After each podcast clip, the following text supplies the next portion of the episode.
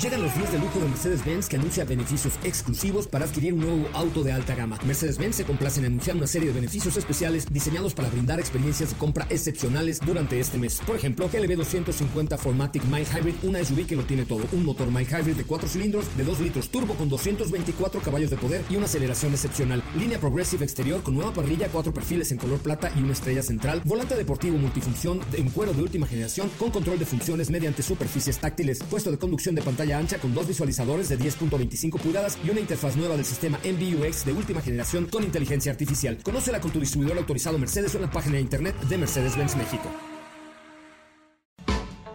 MBS Radio y el Dr. Zagal han dispuesto una generosa y elegante mesa para celebrar este banquete. ¡Pasen! Y sean bienvenidos a degustar los manjares de este menú, especialmente seleccionado para los paladares más exigentes. Esperamos que esta experiencia cultural les deje buen sabor de boca, aquí en MBS 102.5.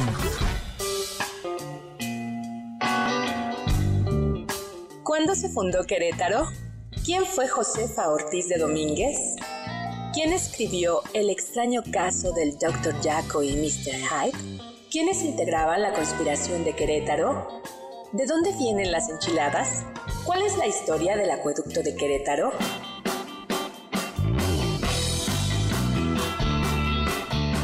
Hoy hablaremos de la dualidad entre el bien y el mal, tipos de enchiladas, los corregidores de Querétaro, literatura inglesa, el Cerro de las Campanas, conventos virreinales, las enchiladas en el mundo y más en los entremeses del banquete del Dr. Zagal.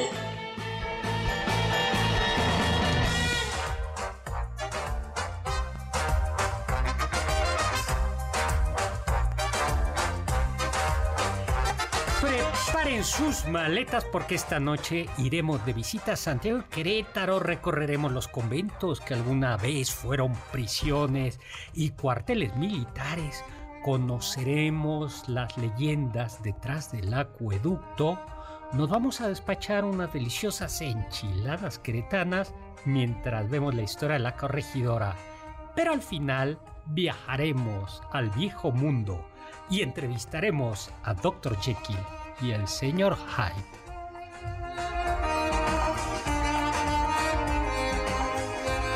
Hola, hola amigos y amigas, ¿qué tal? ¿Cómo están? Soy Héctor Zagal y estoy contentísimo de estar hoy, este miércoles, miércoles que 27 de julio, ¿no? 26. 26. Este miércoles 26 de julio transmitiendo en vivo, totalmente en vivo, a las 10 de la noche aquí desde MBS 102.5 en Polanco, en la colonia Anzures, desde la Ciudad de México. En este, pues, nueva incursión que hemos, le, el, vamos a llamar los entremeses del banquete del doctor Zagal. Y le damos la bienvenida a nuestra queridísima Carla Aguilar. Hola, Carlita, ¿cómo estás? ¿Qué tal, doctor? Muy bien, con vengo al 100, al 100 en esta miércoles a las 10 de la noche. Pues muy bien. Y también en representación del desencanto de la, de la ciencia del amor, Oscar Sakaguchi. Hola Oscar Sakaguchi, ¿cómo estás? Hola doctor, yo no vengo con la energía del viernes en la noche todavía, pero ya eh, mentalizado, ¿no? Ya. ya. es miércoles, es mitad de semana. Uh -huh, y yo siempre confundo los miércoles con viernes, entonces... Lo, me confundes el jueves con viernes y el viernes con miércoles, Ajá. o sea... No, pues bueno. A ver si amanecemos mañana. Oiga, pues les cuento, estamos en vivo. 51661025, 51661025, mi Twitter, arroba hzagal, zagal con z. Y les comento, cuéntenos, porque recuerden que este banquete es para ustedes. Vamos a hacer como un pequeño experimento, a ver si les gusta. Y es los banquetes de los sábados van a ser banquetes como siempre han sido, uh -huh. pero en cambio esto es como de miércoles, pues como que es muy noche para un, un banquete fuerte y lo claro. que vamos a tomar es, ya a estas horas de la noche, es cuatro entremeses o como cuatro, en, cua, sí, cuatro entremeses, ¿no? Cuatro temas. Vamos a picar un poquito de aquí de allá. Algo Exactamente. Ligero. Yo vengo entusiasmado porque estuve este fin de semana en Querétaro. Es, eh, he ido. El Doc sí se fue a hacer un estudio de campo y nos dejó aquí nada más. Ustedes investiguen en la computadora. Y fui, y bueno, pues vengo entusiasmo Querétaro y dije, vamos a hablar de Querétaro, de sus lugares. Y vamos a hablar entonces de literatura. Vamos siempre en estos banquetes a ver si le- qué les parece. Díganos ustedes lo que les va pareciendo. Vamos a hablar de la historia de un platillo, de la historia de un ingrediente, de una ciudad. O un ¿sí? lugar. O un lugar. Vamos a hablar de algún personaje de la historia y de algún libro. Van a ser las recomendaciones del doctor Zagal. Bueno, y como estuvo en Querétaro, eh, pues comencemos, ¿por qué? Por, eh, bueno, eh, comencemos por, por platicar, a ver, a ti, personajes de la historia de Querétaro, ¿quién te suena? Carla. José Ortiz de Domínguez, doctor. Claro. Sí. José For... ¿Tú conociste los quintos? Los quintos, no. ¿No conociste los quintos? Ah, Hubo alguna vez monedas de 5 centavos que eran de cobre y que tenían justo, se llamaban quintos y que tenían justo la efigie de Josefa ¿Josefa? Ah, ya, ya. No, creo que sí los alcancé a ver. Los alca- no, no creo. No, o sea, no en circulación, ¿verdad? Pero Bueno, pues Por- platiquemos, ¿no? A ver, examen de historia.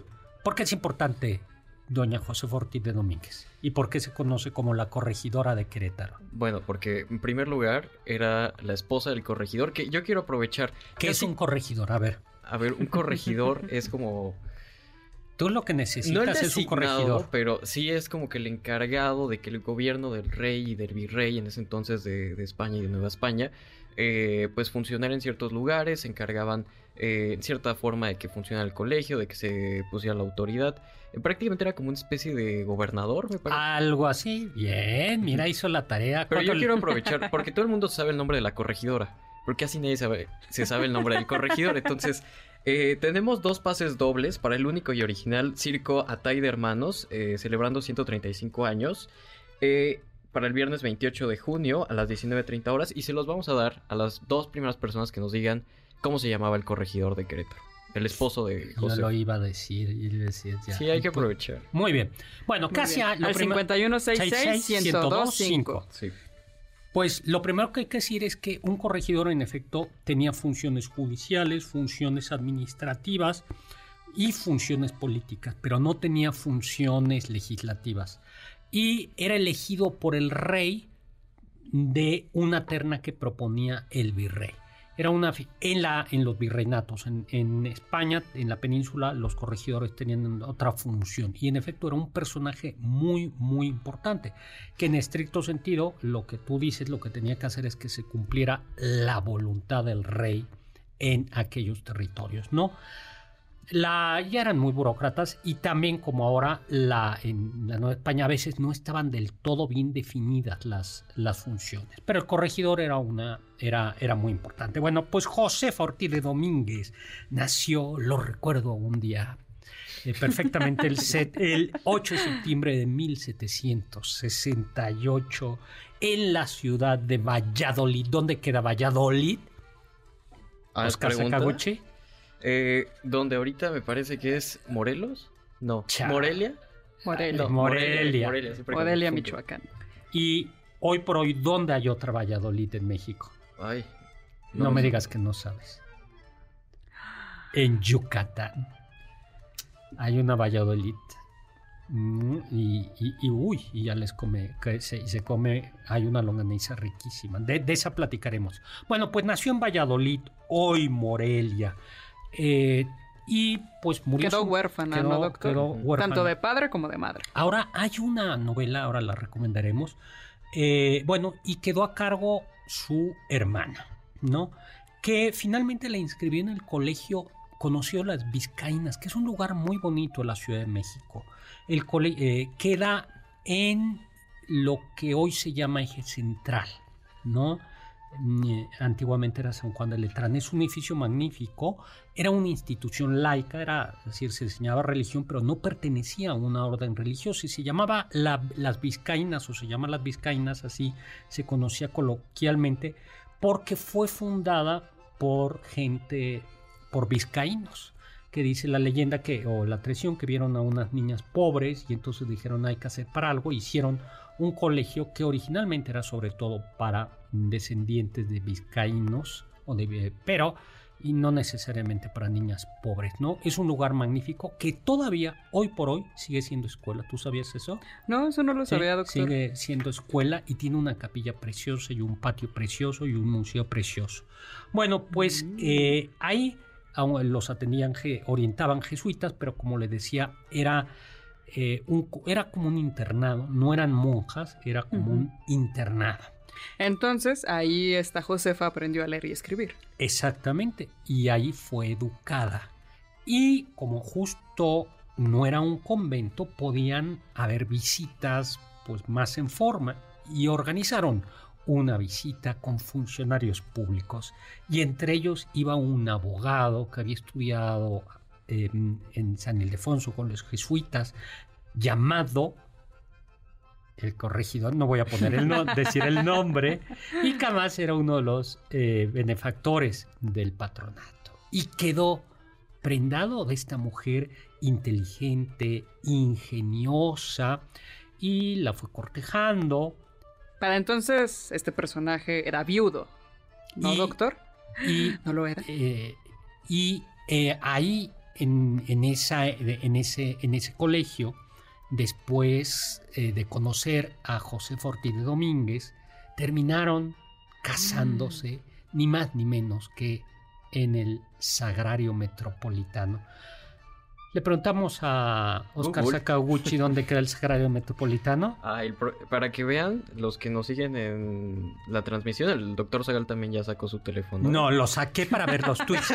El Sagrario Metropolitano es la parroquia del centro. El al lado está la catedral, ¿no? Y al lado hay una construcción barroca, churrigueresca.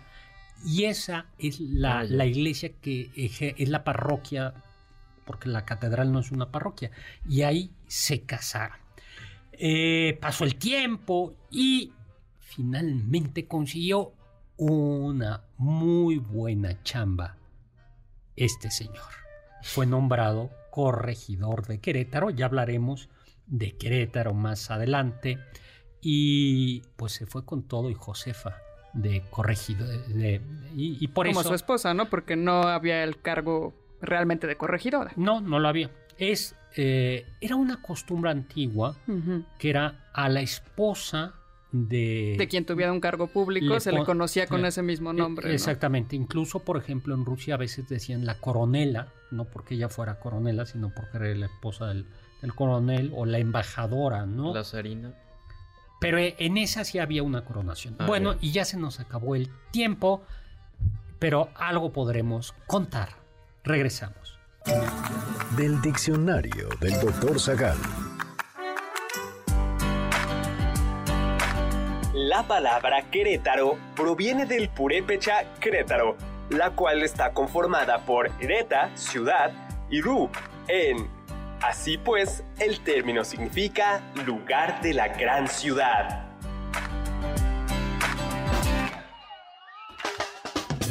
¿Faltaste alguno de nuestros banquetes? ¿Quieres volver a degustar algún platillo? Escucha el podcast en mbsnoticias.com. MBS 102.5. Estás escuchando el banquete del Dr. Zagal. ¿Quieres contactar a los ayudantes del chef? Puedes escribirles en Twitter, arroba carlapaola-ab, Héctor Tapia, arroba Toy Tapia Uriel Galicia, arroba U Cerrilla, Lalo Rivadeneira, arroba Geribadeneira.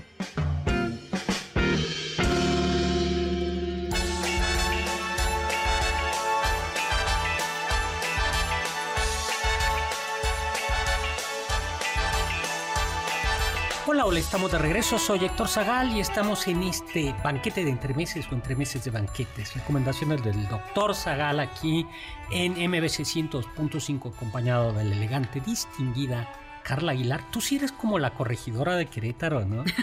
¿Por qué, doctor? ¿Por, el peinado? No, bueno, no, porque eres la mujer ilustrada, fuerte, claro, y eres de Querétaro, ¿no? Algo así, más o menos. Mi familia, muchos saludos a toda mi familia en Querétaro, a Querétaro y además mi mejor amigo vive ahí, entonces es un estado muy querido para mí. Lo visito muy seguido. Muchos saludos. Y tenemos aquí a Oscar Sakaguchi. Bueno, pues entonces... Doctor, yo creo que Oscar está enamorado. ¿Yo? está Pues nos estás poniendo música muy Ah. romántica, enamoradiza. Este, no, yo, yo creo que ¿No ese tema- aprendiste? ¿eh? O sea, yo creí que ya habías aprendido. Es que uno se puede escribir a las 2 de la mañana y de repente tiene como que impulsos intrusi- intrusivos. Este. Pero sí, o sea, son nada más, digamos que desmanes que otra cosa. Pequeños deslices. Ujú. Sí, me voy a quedar soltero toda la vida. Bueno, pues muy bien. Ok. De- no, ya, ya te... ima- ya, co- Si vieran sus ojillos Ay, iluminados. Sí, sí. sí, ¿Quién le va a creer? ¿De quién? ¿De quién? Si no he visto a nadie en dos semanas, creo. En dos semanas. Ahí en dos semanas, solo al doctor. Ay. Regresemos. Tenemos entonces, oye, pero tenemos regalos, ¿no? Estamos en vivo 5166105 y mi Twitter arroba hsagalsagal con z. Pues díganos, ¿no? Le mandamos un saludo a, a Mónica Soto, a Chema Frías y ¿tenemos algún regalito? Sí, Doc, tenemos tres pases dobles para que vivan la experiencia de la cartelera de Cinépolis en formato tradicional de lunes a viernes, válido todo el mes. Llámenos al 5166-1025 y díganos qué película quieren ir a ver a Cinépolis. Pues muy bien. Bueno, tenemos entonces ya a, a Josefa y al corregidor, a los corregidores. Doctor, ya tenemos los ganadores de los pases dobles para el Circo Ataide, José Manuel Baltasar Martínez, David Vergada Carvajal. Muchas felicidades y la respuesta es Miguel Domínguez. Exactamente. Pues entonces Miguel y Josefa están ya asentados en Querétaro, son bien queridos. Y bueno, pues eh, Josefa, que era una mujer intelectual, inteligente, recordemos que en esa época, eh, pues las mujeres era rezar y bordar, ¿no? Y, Así es. y poco Por eso es importante quizás decir que sabía leer y escribir, porque no era común que las mujeres entonces supieran leer ni escribir. O muy, muy poco, ¿no? Así es, o muy poco, Poco. cosas más que nada religiosas, por ejemplo. Exactamente. Y ella pues comenzaba a atender a tertulias. Es- Esta, esta idea de las tertulias es muy importante porque tanto en, Fra- en, en Francia la revolución nació en los clubes que eran y de las tertulias Sí. y en toda la América española todos los movimientos de independencia se gestaron en estas tertulias. ¿Y qué bebían ahí, doctor? Chocolate. Ay, qué rico. rezaban el rosario, decían, bebían chocolate y hablaban de literatura. Pero en realidad no solo hablaban de literatura, ¿no? sino muchos, de- la mayoría de ellos eran criollos, ¿no? como Miguel Hidalgo, Ignacio Allende, Juan Aldama, que estaban molestos en muy buena medida porque les habían, por algo de lo que, por la, se, se llama, lo que fue como una especie de Fobaproa, que era la, no, fue, no, fue peor, porque en el Fobaproa a los particulares no les quitaron el dinero eh, directamente. En la consolidación de los vales eh, reales, en pocas palabras, la corona española se agandalló el dinero, por decirlo así, y subió los intereses. Una cosa terrible y muchos criollos perdieron el dinero y además los criollos no tenían acceso a los grandes puestos como el de virrey, arzobispo, aunque hay excepciones, porque sí ha habido virreyes de la Nueva España que fueron criollos. Bueno, el caso es que comenzaron a conspirar, pero como en todos lados hubo un chismoso, un soplón. Carla, ¿tú sabes cómo sabía yo quién copiaba en los exámenes cuando daba clases en prepa hace dos años? ¿Cómo sabía, doctor? Es que había alguien me decía, profesor, profesor, ahí están. Un soplón, el soplón si designado. supieran quién es ese soplón, sus compañeros. Bueno, oye, Por su este, seguridad no vamos a decir su vamos- nombre. No vamos a decir su nombre. Bueno, pues, ¿verdad, Oscar? ¿Eh? Sí. Me agarraron en la movida también a mí. Ay, eh, eh, eh, si tú eras el que decías. Ay, lo bueno es que no íbamos a decir el nombre, ¿eh? Tú eras el que decías. bueno, Ya sé lo que hacía, doctor. Ya sabes. ¿Acaso Sí, como ya. la corregidora daba un taconazo? tres golpes de tacón. Y entonces conocemos la historia, ¿no? La historia Según la es historia, que el sí. Miguel, eh, eh, van con el chisme y, y no sabían que el corregidor estaba enterado de esto Claro. y le dicen al corregidor, fíjese que Ya al- explotó esto, ya saben sí. que la Ah, no, no, no, hay está una gestando. conspiración. No, no, no, van a denunciar la conspiración al corregidor. sí, sí, sí, claro, y él estaba Y dice, pues al tanto de todo eso. Y entonces se lo dice a Josefa y dice, pues la verdad es que el corregidor no fue tan buena onda porque dijo, vamos a investigar. ¿no? Pero Josefa, Sí, porque acusaron a unas personas que en una tienda de barrotes tenían armas. exactamente, y Josefa dijo, hay que avisarles a los conspiradores. Y entonces, ¿qué hizo el corregidor? La encerró en su casa. Para que no vayas con el chisme. Pero justo por eso son los tres golpes de tacón. Así es. Eh, sí, a través de unas señales, dice la leyenda, Ujú. los ponen alerta, manda un mensaje y el mensaje llega a, San Miguel el Grande y San. Miguel Allende para decirle a, Miguel, a Ignacio Allende, pues ya, Ya, Ya se supo, tenemos Ya que actuar. eh, no estaba ahí y el mensajero eh, va, eh, que era el, mensajero Ignacio Pérez, eh, llega hasta Dolores Hidalgo, hasta Dolores, y ahí, le, y ahí sí, y eso es lo que precipita, ¿no?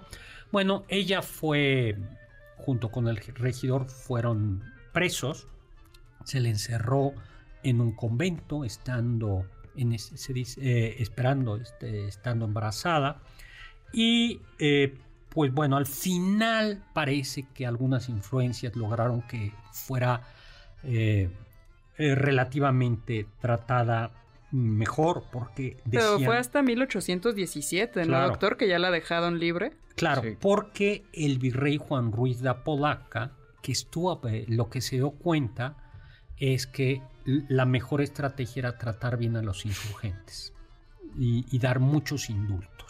Para Muchos. perdonarlos, ¿no? Sí, y entonces en efecto, ya, pa- ya para 1820 la independencia ya eran movimientos de guerrilla. Entonces ella en estos, todos estos momentos, pues finalmente logra eh, salir eh, en, en libertad justo en junio de 1817. 17 de junio de 1817, 1817. ¿no?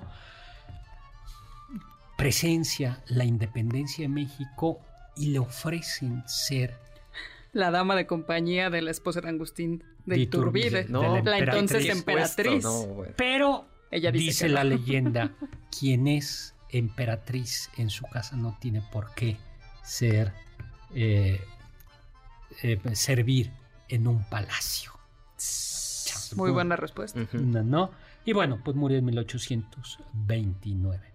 La verdad es que aquí entrenamos qué bueno que murió en 1829 porque ya si hubiera vivido unos años más hubiera visto, visto la independencia de Texas, eh, hubiera visto cómo se pierde la mitad de México y luego hubiera visto el desastre. Bueno, ya alcanzó a ver parte del desastre. Sí. Sí. Sí, ya, Ya el primer imperio ya era parte del del desastre, sí, y- y- pero bueno. Pero yo les decía que estuve en Querétaro. Y estuve en Querétaro y me encantó. Bueno, he estado muchas veces en, Querétaro y me encantó la ciudad. Hablamos de Querétaro, ¿les Sí. parece? A ver, es, es- en serio, en serio, es de mis ciudades favoritas. Lo único malo es que desde la Ciudad de México a Querétaro, los trailers. La manejan- carretera, eso es lo malo. no, la carretera no es lo mala. Lo malo son los trailers que hacen lo que les pega la gana. O sea, yo estaba verdaderamente espantado porque le digo, este mes he ido tres veces de cómo maneja, ¿no? Cuando piensas en Querétaro, a ver, Oscar Sakaguchi, ¿cuál es la primera imagen que te viene? Yo creo que el centro histórico. A ver, y del el centro histórico, ¿y cuál es el edificio? El edificio. Uy. A mí me gusta mucho. La última vez que fui. eh, ahorita es el Museo de Arte de Querétaro, pero antes era un convento. Era el de los jesuitas, creo, ¿no? Eh, Creo que era el, el de los jesuitas o el de los dominicos, ¿no? no, era de los dominicos. Bueno, es que de repente. Creo que fue el lugar de enseñanza de los jesuitas. Fue jesuitas, ¿no? Eh, y ahorita es el Museo de Arte de Querétaro, que tiene justo un El claustro. ex convento de San Agustín, ¿no? Ajá. Eh, ni- pues, Ni uno ni Ni otro. uno ni ni otro. dominicos, ni, ni, ni dominicos, ni... Y, y tiene un claustro muy bonito porque eh, pues tiene creo que de las mejores piezas de barroco que hay en todo el país. ¿Y tú, Carla? ¿Tú que si eres experta en Querétaro? Yo pienso en el acueducto. Claro. Yo pienso siempre en el acueducto. de- Ese no precioso acueducto. Es que no está en el centro. Está, Exacto, está, justo ya saliendo del el centro centro. para tomar las vías rápidas más importantes de la ciudad. En los acueductos, este invento romano, que no hay que confundirlo con arcos. En realidad, no todo acueducto No, Sí, no, consta de estos arcos que si conocen Querétaro saben a qué me refiero. Exactamente, el acueducto es un ducto de agua en donde se los romanos aprendieron a que como para como no había bombas para salvar la gravedad, con gravedad salvar las grandes cañadas, se construían arcos, que son las partes más bonitas. Examen acueducto la ciu- del país, Oscar Sakaguchi. ¿Del país? Sí. No, no ubico. A- Acueductos con arcos, arcos. Arco- No, yo creo que el de Querétaro. A ver, a ver. O sea- Comencemos. Ciudad de México. Tic tac, tic No, tac, ¿eh? tic tac. Metro Sevilla porque tiene arcos. Ya se nos acabó el tiempo. Vamos a en lo que Oscar Sakaguchi revisa el Google. Los sabios dicen.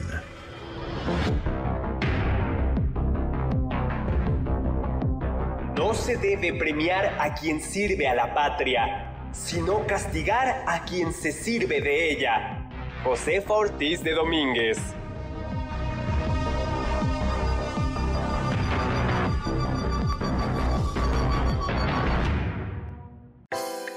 ¿Están disfrutando el menú? Después de esta pequeña pausa, regresamos al banquete del Dr. Zagal en MBS 102.5. ¿Tienen algún comentario? Pueden contactar al chef principal, el Dr. Zagal, en Twitter, arroba hzagal.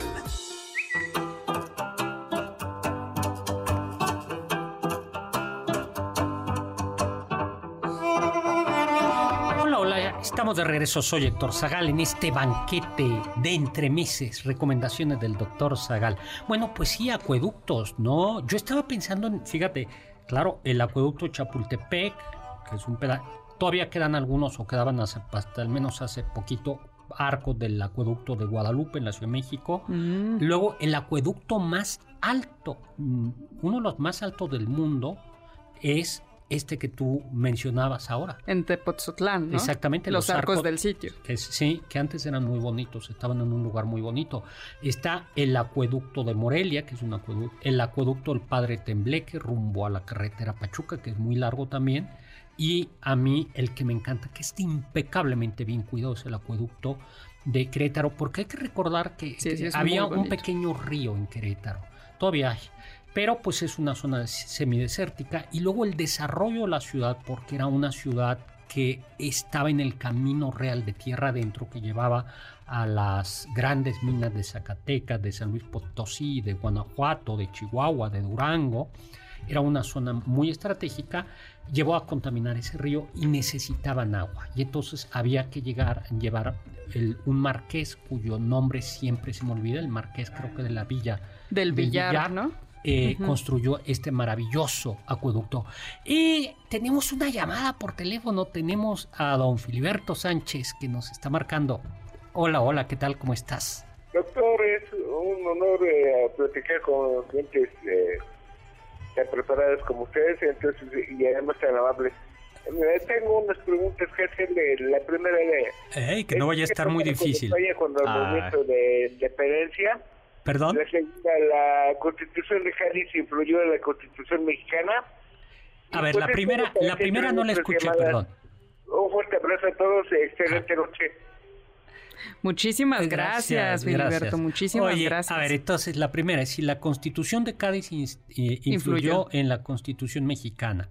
A ver, influyó, eh, la, la Constitución de Cádiz sí fue fundamental porque es una Constitución liberal, eh, es una Constitución liberal y eh, fue una Constitución en su momento muy adelantada. Sobre todo influyó en la Constitución del 57, eh, sí, en la, en la, en- la Constitución republicana, ¿no? Porque ya había eh, ideas claramente liberales, un proceso de un Estado laico.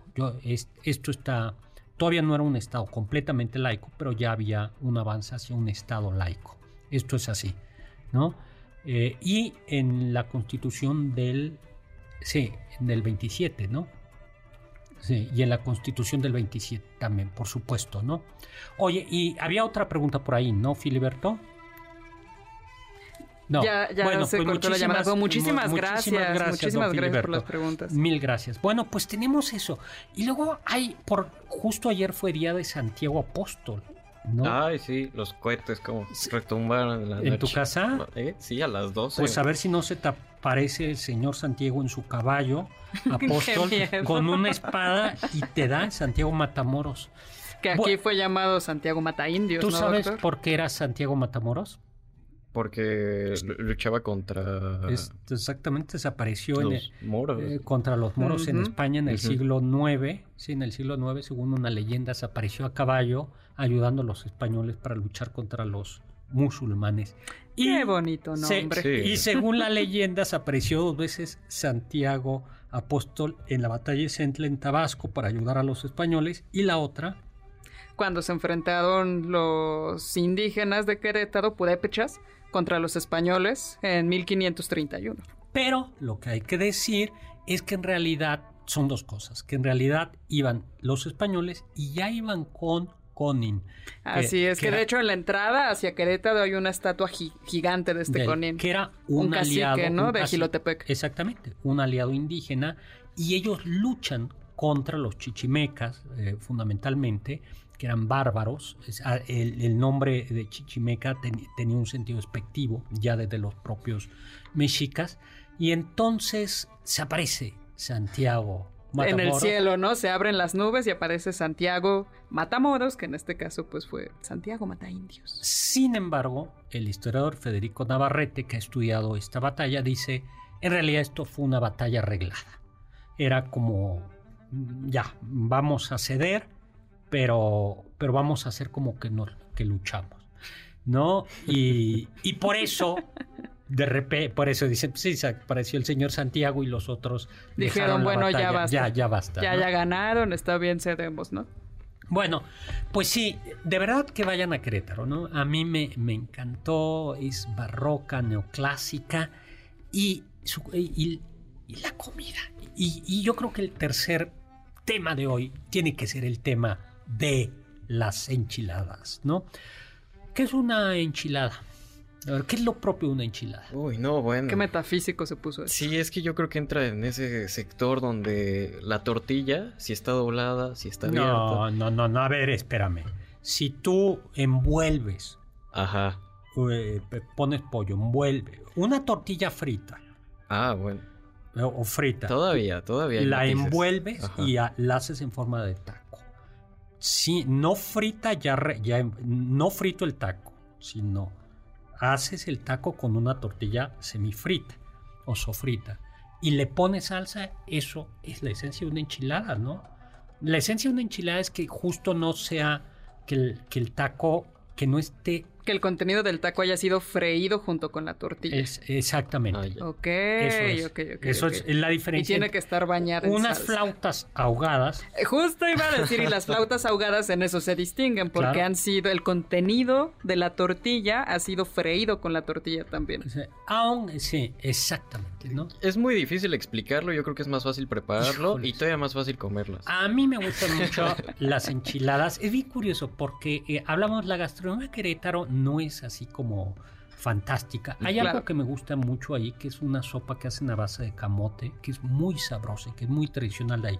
Pero las enchiladas, que eh, en Guanajuato le dicen enchiladas mineras, Mineras, sí. en San Miguel y en Morelia le dicen enchiladas placeras y en Querétaro le dicen Enchiladas queretanas. No.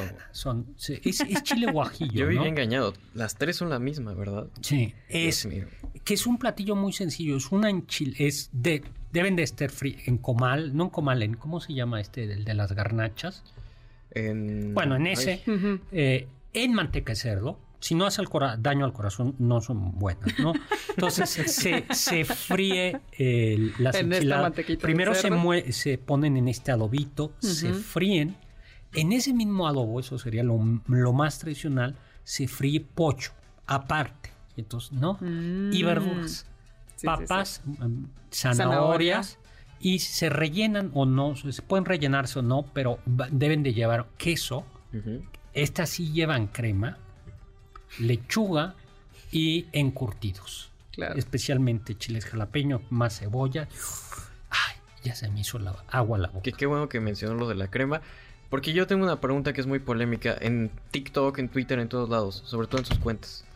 ¿Por qué a las eh, enchiladas de mole y a todos los platillos de mole, sobre todo poblano, no le podemos echar A ver, crema, bueno, doctor? eh, a ver, entonces, primero, es, eh, hay tipos de enchiladas. Entonces, yo, yo creo que las enchiladas, estas enchiladas son, que son muy sencillas, y esto tiene que ver, vamos, eh, vamos, eh, lo estamos Sí, con el discutiendo. entorno, ¿no? Que Que, es justo decíamos es semidesértico. es semidesértico y además que claro la Presé eran es una era una ciudad muy criolla muy muy criolla no Eh, bueno porque tenemos las enchiladas poblanas yo creo que las tres grandes tipos son las de pipián verde las de pipián rojo y las de mole poblano ¿por qué no hay que ponerles crema? porque la crema mata compite con esos sabores y por eso, Ay, doctor, si hemos ustedes- cometido crímenes Sí, toda nuestra la- vida. Unas enchiladas de mole poblano deben de llevar ajonjolí. No, no, Juan Carlos, desde producción. no. Es que, doctor, todos le echamos no, Sí, su no. cremita, su quesito. no No, no, eh, ve a Puebla. Bueno. Y en Puebla, las enchiladas de mole llevan ajonjolí, cebolla y ya como concesión pueden llevar unas tantitas hojas de lechuga. Por eso nos odian a No, los chilangos, sí, ¿verdad? exactamente. Porque No. arruinamos toda la comida. Bueno, para eso están las enchiladas suizas o las otras enchiladas, pero las de mole poblano no. Bueno, vamos a un corte y regresamos. Escuché que...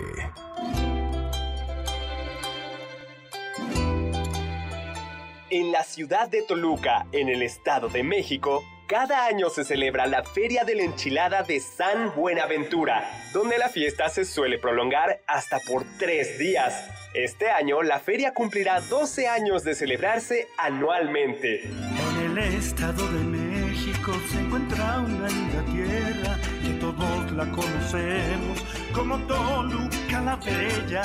En lo alto la vigila, el nevado sin tecas, el águila de color también la bombonera. Ponte en contacto con nosotros en nuestra página de Facebook, Doctor Zagal. Ya volvemos a este banquete después de un ligero entremés comercial. ¿Listos para el siguiente platillo? Quédate con nosotros. Aún hay mucho por picar y la promesa sabrosa, el postre. Hay quien dice que... atraer buena suerte, algunas personas suelen poner una moneda dentro de la masa de las enchiladas. Esta práctica, extraña pero atractiva, proviene de varias zonas del país, aunque con el tiempo, quizás por un tema de higiene, la gente ha dejado de hacerlo.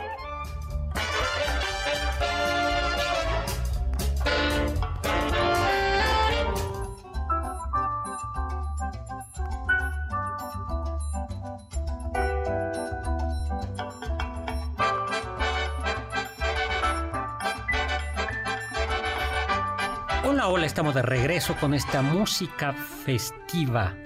Eh, con esta música festiva, pues en estos entremeses hemos hablado, vamos a hablar siempre de un protagonista, Doña Josefa, una ciudad, Querétaro, y unos platillos enchiladas.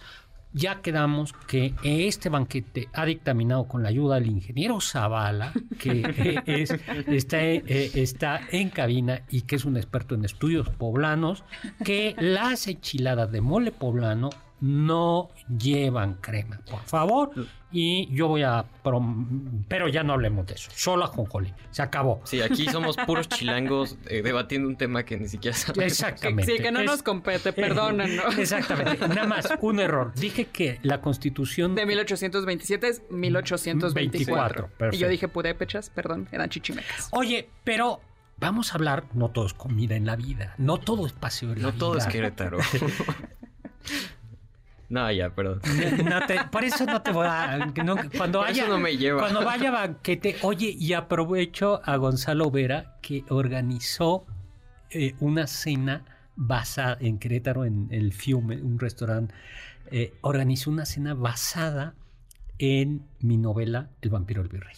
Ay, ¿qué dieron? ¡Qué Uy, rico, Sirvieron Doc! manchamanteles poblano, un lechón. uy, bueno, ¿qué le. Ay, todos los dulces que Todo- come sí, sí, los mazapanes. Ay, qué rico. y bueno, vamos a rico. regalar rápidamente para un ejemplar de mi novela El vampiro del virrey a quien un llame, agasajo total. a quien llame y, este, y diga si en su opinión las enchiladas deben de llevar de poblana, de mole, debe llevar cremón, no. Si contestan que sí, no se van a llevar el libro. Ah. Bueno, 516605. Bueno, ya saben qué contestar. No todo es historia. Estabas de- vamos a hablar de un libro. A mí hay un libro que más estoy escribiendo, un prologuito, que es esa maravillosa novela corta de, publicada en 1886 eh, eh, por Louis Stevenson, Dr. Jekyll y Mr. Hyde. ¿Tú leíste qué, qué has leído? Ni modo, eres el joven. ¿Qué has leído de, No, cuando me de dijo el doctor, Stevenson? vamos a hablar. Ah, de Stevenson, no, nada más esto. Ni, ni siquiera había leído esta novela y me la leí en dos días rapidísimo. Es buena. ¿No, has leído, ¿no leíste buenísima. de niño La Isla del Tesoro? Ay, creo que vi. Hay una película de eso. Sí, bueno, hay como sí, 20 hay mil películas. caricaturas, Sí, sí, sí. un buen de cosas. Bueno, eh, Yo sí he leído El Diablo de la Botella, que es un Cuento. cuento, Claro. precioso. Creo que Stevenson es un, un, un gran escritor, porque además en todos los, los pequeños cuentos que he leído siempre tiene esa habilidad que me parece grandiosa de que te hiela la sangre y te pone los pelos de punta con una sola frase. Los relatos siempre tienen un toque tenebroso. es curioso porque puede ser tan luminoso como en La Isla del Tesoro y tan Ujú. tenebroso como en esta, como... Sí, o sea, hay O- partes o el aquí club, que es o el club, de, los suicidas, el Sí, club de sí, los sí. suicidas. Entonces es un autor y además el relato corto lo hace maravillosamente bien. Exacto. Bueno, pues, eh, ¿cómo escribió esta Dr. Jekyll y Mr. Hyde? Pues él dice que a principios de 1886, eh, pues estaba en torno a la idea de la dualidad humana, ¿no? Del ser humano, del bien, el mal, tuvo un sueño y al despertar, lo despertaron, gritaba su esposa, y dijo, tengo una hermosa pesadilla, algo así, ¿no? Una Así es. maravillosa pesadilla. Y entonces comenzó a escribir, comenzó a escribir, escribió el- el- una parte del manuscrito, se, lo, se los leyó y- a su, hi- A su hijastro. a A su su hijastro hijastro. y a su esposa. Ajá. Y eh, su esposa le hizo algunas observaciones de Sí, no bueno, primero se los leyó, les leyó nada más la mitad y luego a su esposa le dio la primera versión del manuscrito. Su esposa ya después se lo regresó y le dijo, me gustó mucho tu... Eh, ¿Cómo me parece que le había dicho? Tu relato, apología. Ah, no, tu apología, tu apología. Y él lo había escrito como un cuento. Entonces- alegoría. Alegoría, cierto. Entonces dicen que después de eso incineró eh, el primer borrador y después ya lo volvió a, es- a escribir como una... eh, Como una novela, ¿no? sí. Pues la novelita, el relato, novela corta, se vendió rapidísimamente, ¿no? Eh, en un año se vendieron 40 mil copias. Por favor, compren El Vampiro y el Virrey para que yo pueda llegar así. Para que podamos decir, Y- en el primer año Así- se vendieron 40 mil. Y hacia 1901 había vendido 250 mil copias, ¿no? Ahora, Eso es éxito. Eh, Sí. Claro. Ahora, la gran pregunta es, eh, y además, eh, bueno, el guiño, Mr. Hyde, es el señor escondido, Claro. ¿no? El- en- suena Hyde Hyde, muy, muy parecido. ¿no? Y hay como dos interpretaciones. La que el mismo autor sugiere, que es con la que yo me quedo, porque Dr. Jekyll dice en algún momento, hacia el final, dice, mientras yo leía la Biblia, mientras yo mantenía, por así decirlo, la, altos mis valores, esos impulsos oscuros estaban contenidos, pero en el momento en el que por la bebida bajo el control, es esos impulsos negativos, viciosos, terminan apoderándose de mí. Se Y libera. ma- no, no se libera. ¿No se libera? Bueno, es que hay dos, hay Hay dos dos- hay lecturas. varias interpretaciones. La lectura que yo hago, vamos a decirlo así, que es la tradicional, que digo, todo ser humano tiene un impu- tiene, es, es una lucha del bien y del mal, tiene eh, entre impulsos, instintos y la razón por otro lado, y lo propio del ser humano es conseguir esa unidad gracias al dominio, al señorío, a la moderación de esos impulsos a través de la razón. O sea, pero entonces serían como Esa dos partes del mismo ser. Sí, pero, pero lo que hay que hacer, que es la lectura tradicional, es someter esos impulsos negativos y orientarlos. Pero Carlita Aguilar tiene otra lectura, que es Una lectura psicoanalítica, doctor. Uy. Una lectura freudiana, porque además es- esta novela fue publicada en 1886. 1923, Freud está publicando este, esta pequeña obra que se llama El yo y el ello. que es donde habla de la segunda tópica y nos muestra que hay tres estructuras psíquicas. Está el ello, que son estas partes inconscientes, impulsivas, instintivas. El super yo, que es el ideal, el anhelo que queremos ser, es muy recto, es cruel con los instintos, es cruel con los placeres. Y está el yo en medio de los dos, angustiado porque quiere ceder ante el ello, pero también cede, ante el super yo. Y me parece que el último capítulo de la novela, donde estamos leyendo el relato en primera persona del Dr. Jekyll, muestra justamente estas tres instancias psíquicas, porque está un Dr. Jekyll ideal, al cual siempre anhela este hombre que nos está escribiendo, y también está Mr. Hyde, que es el ello. A mí me parece que es muy claro que hay tres. Está el, que quiere ser esta persona muy buena, de altos valores, tremendamente moral, únicamente dedicado al estudio y a la filantropía, y está el otro que quiere dejar correr toda su vileza y obtener placer, y está este que nos está hablando, que le está escribiendo a su abogado, que está sufriendo porque ambos existen en él. A mí me parece muy claro que están ahí los, las tres instancias psíquicas. Eh, eso hace que sea una novela extraordinaria, ¿no? Que aparecen, que, que admite todas las... A mí me suena medio platónico también. Ah, es que una parte de templanza y... Eh, esa, esa, es la lectura tradicional y, es la que él sugiere, vamos a decirlo. más bien la que Dr. Jekyll interpreta sobre sí, mismo. Sí, se adscribe a sí mismo. Pero, pero lo sorprendente y eso hace que el, que el relato sea tan, tan importante. Sí, tan valioso, tan rico, porque además menciona que no es nada más la bebida la que lo saca, es el sueño. Hay un momento donde se va a dormir siendo Dr. Jekyll y despierta siendo Edward Hyde y él mismo dice, bajo la guardia, ¿Qué o sea, que es totalmente el inconsciente. Uy, no, ahorita me va a hacer un psicoanálisis y mejor así le dejamos. Eh, pues es una... Pero esto es muy, muy rica y está, bueno, su influencia es incalculable, ha llegado a la pantalla grande varias veces, siendo, o sea, basándose en la novela misma o tomándola como inspiración. Hay hasta una caricatura de Box Pony donde aparece Box Pony de Mr. Hyde. La estoy poniendo aquí en el, en el Twitter. No, todos lados. En Monster High también hay dos personajes. Bueno, hay un personaje que también tiene la misma lógica y es curioso porque la parte buena es hijo de la parte buena de, este personaje y la parte mala también se supone que es hijo de la parte mala. Hulk Eso está buenísimo. es una variación de esto, ¿no? Es cuando la ira se apodera de este hombre, del profesor, se convierte en un monstruo. Y en una de las últimas, eh, no me acuerdo en qué película, Hulk finalmente... En Endgame. sí. Tiene como que esta armonía entre una persona sí, y logra salvar al mundo gracias a que sabe enojarse. Pero eh, hay en otras muchas ah, referencias. claro, la serie de Merlina recientemente salió, ah, me parece que en octubre, no me acuerdo. Y ya ven que en la Academia Nevermore van todo tipo de criaturas, gorgonas, hombres lobo, vampiros. Y hay una que no es permitida justamente porque es muy peligrosa debido a su carácter inestable, que son los Hyde, que se convierten en monstruos despiadados, súper fuertes, que pueden destruir a una persona con un solo golpe.